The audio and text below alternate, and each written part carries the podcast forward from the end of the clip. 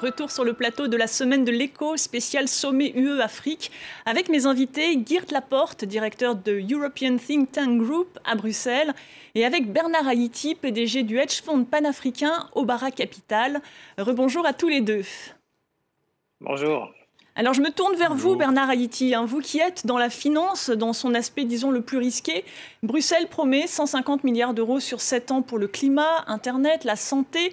Euh, vous diriez que c'est suffisant pour financer la relance post-Covid en Afrique alors, je trouve que c'est déjà une bonne initiative qu'il y ait ces 150 milliards qui soient proposés. Alors, en réalité, ils s'inscrivent euh, dans le projet Global Gateway qui a été euh, mis en place par l'Union européenne pour concurrencer les stratégies de la route de la soie chinoise. Donc, c'est une bonne chose. Après, compte tenu des enjeux et des agendas africains, je ne suis pas persuadé que ces 150 milliards soient suffisants.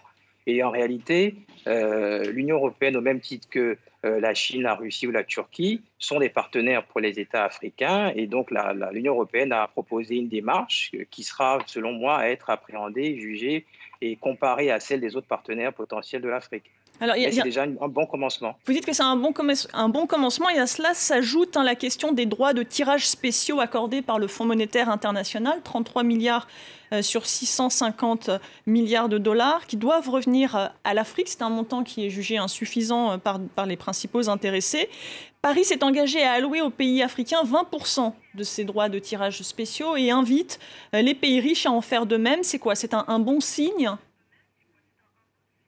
Alors, c'est un bon signe parce que déjà, ça, fait, ça, témoigne d'une forme de, solidarité internationale. Maintenant, les critères d'allocation de ces DTS sont euh, en quelque sorte injustes parce qu'ils sont basés sur les contributions des États, alors qu'on sait que les États africains ne sont pas les plus gros contributeurs. Donc, à titre de comparaison, la France reçoit 24 milliards, tandis que l'ensemble des pays africains vont recevoir 33 milliards. Donc, c'est assez euh, dérisoire par rapport aux, aux enjeux euh, qui sont en cours.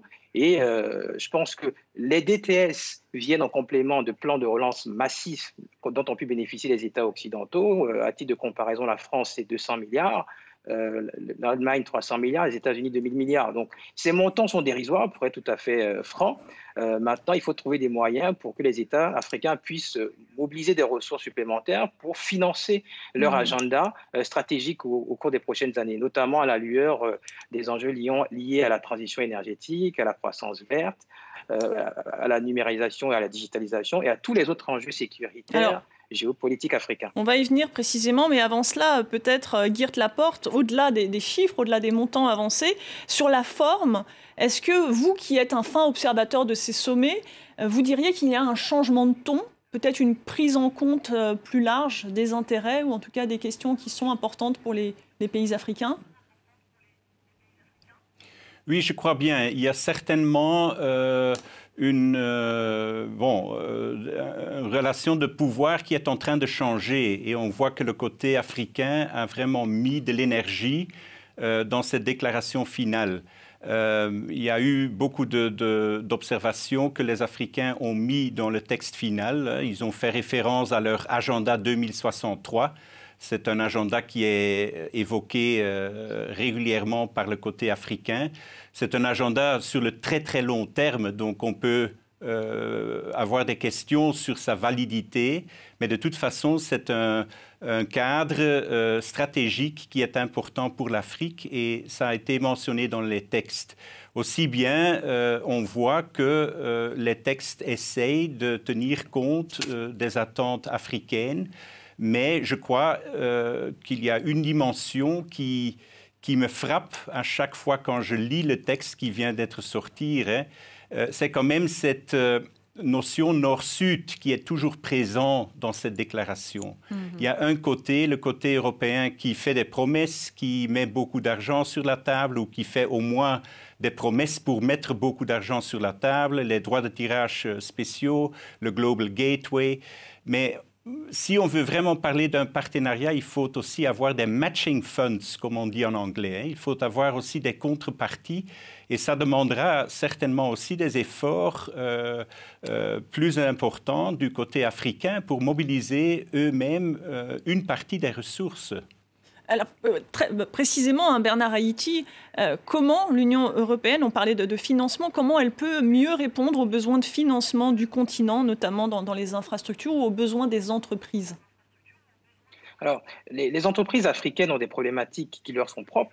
Euh, parce qu'elles évoluent dans un environnement économique qui est, qui est marqué par des contraintes et des enjeux qui ne sont pas similaires à ceux des entreprises qui évoluent dans des pays plus développés, notamment en matière d'adéquation entre les solutions de financement disponibles et leurs besoins, en termes de maturité, en termes de, financement qui ne soit pas assujetti à des, à des contraintes en matière de qualité de l'information comptable, de gouvernance. Alors, il faut qu'on arrive à mobiliser des ressources de façon innovante et à les déployer également de façon innovante auprès des entreprises qui en ont le plus besoin. Et accompagner ces investissements-là de solutions d'accompagnement de façon à faire du capacity building. Parce qu'au-delà du financement, c'est vraiment les expertises, le capital humain et les compétences qui sont les plus importantes. Ça veut dire quoi Ça veut dire former davantage les Africains, ça veut dire se reposer davantage sur eux, peut-être financer des entreprises qui sont déjà implantées plutôt que de vouloir implanter un modèle européen en Afrique? C'est ça ce que vous voulez dire?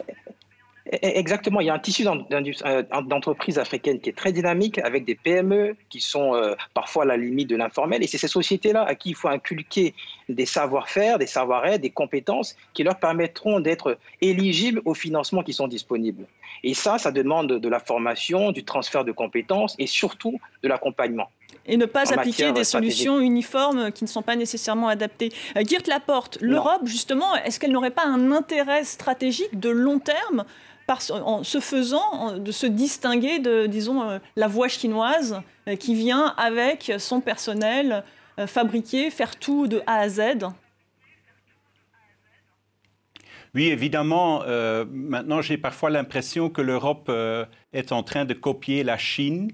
et je crois que l'Europe devrait avoir un programme qui pourrait attirer plus l'attention de la jeunesse africaine. Euh, notamment euh, ce que l'autre intervenant avait dit, donc euh, l'appui à cette jeune génération dans tous les sens, éducation, petites et moyennes entreprises, assurer que ces jeunes aient vraiment un futur, un avenir. mais en même temps, je crois que l'Union européenne a aussi... bon, un modèle à offrir. Ce n'est pas un modèle à imposer, mais il y a des éléments dans le modèle européen qui pourraient aussi être euh, intéressant pour mm. les populations africaines.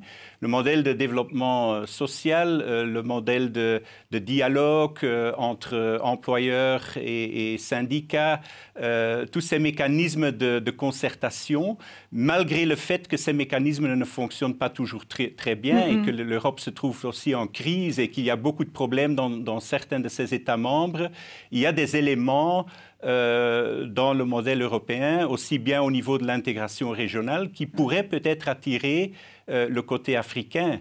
Et ce n'est pas euh, ça que l'Europe est en train d'utiliser dans ces, programmes de coopération avec l'Afrique. Je, je, vous vois réagir, Bernard Haïti. Grands investissements. Pardon, je vous coupe. Bernard Haïti, vous êtes d'accord avec cela?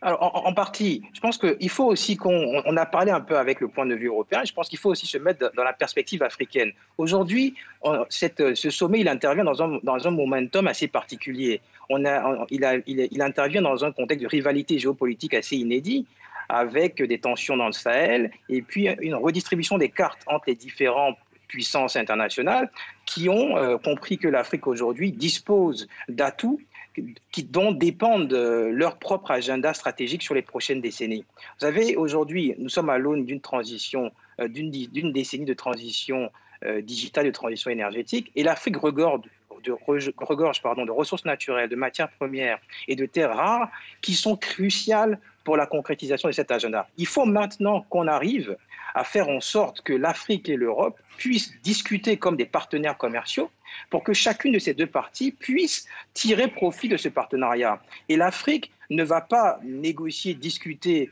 et composer uniquement avec l'Europe, ce serait utopique et même euh, malvenu. Euh, mais l'Afrique va devoir choisir entre les différents partenaires auxquels elle a accès et elle va Mais choisir justement, est-elle prête, l'Afrique, est-elle prête à tirer profit de cette nouvelle situation où on le voit effectivement, une percée chinoise, russe également, turque?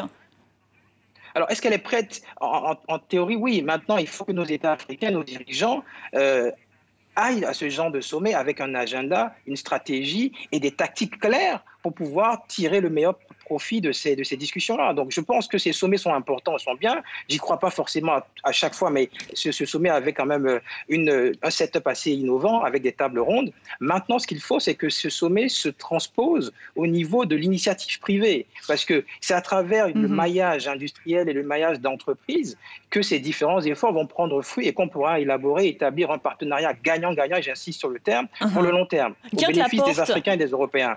On a vu que le Mali, le Burkina Faso, la Guinée euh, équatoriale ou le Soudan était absent de ce sommet, quelle attitude adopter? Est-ce que des pressions économiques sont-elles envisagées? Est-ce que des garanties de droits humains étaient euh, sur la table lors de ce sommet ou, euh, ou de façon insuffisante selon vous?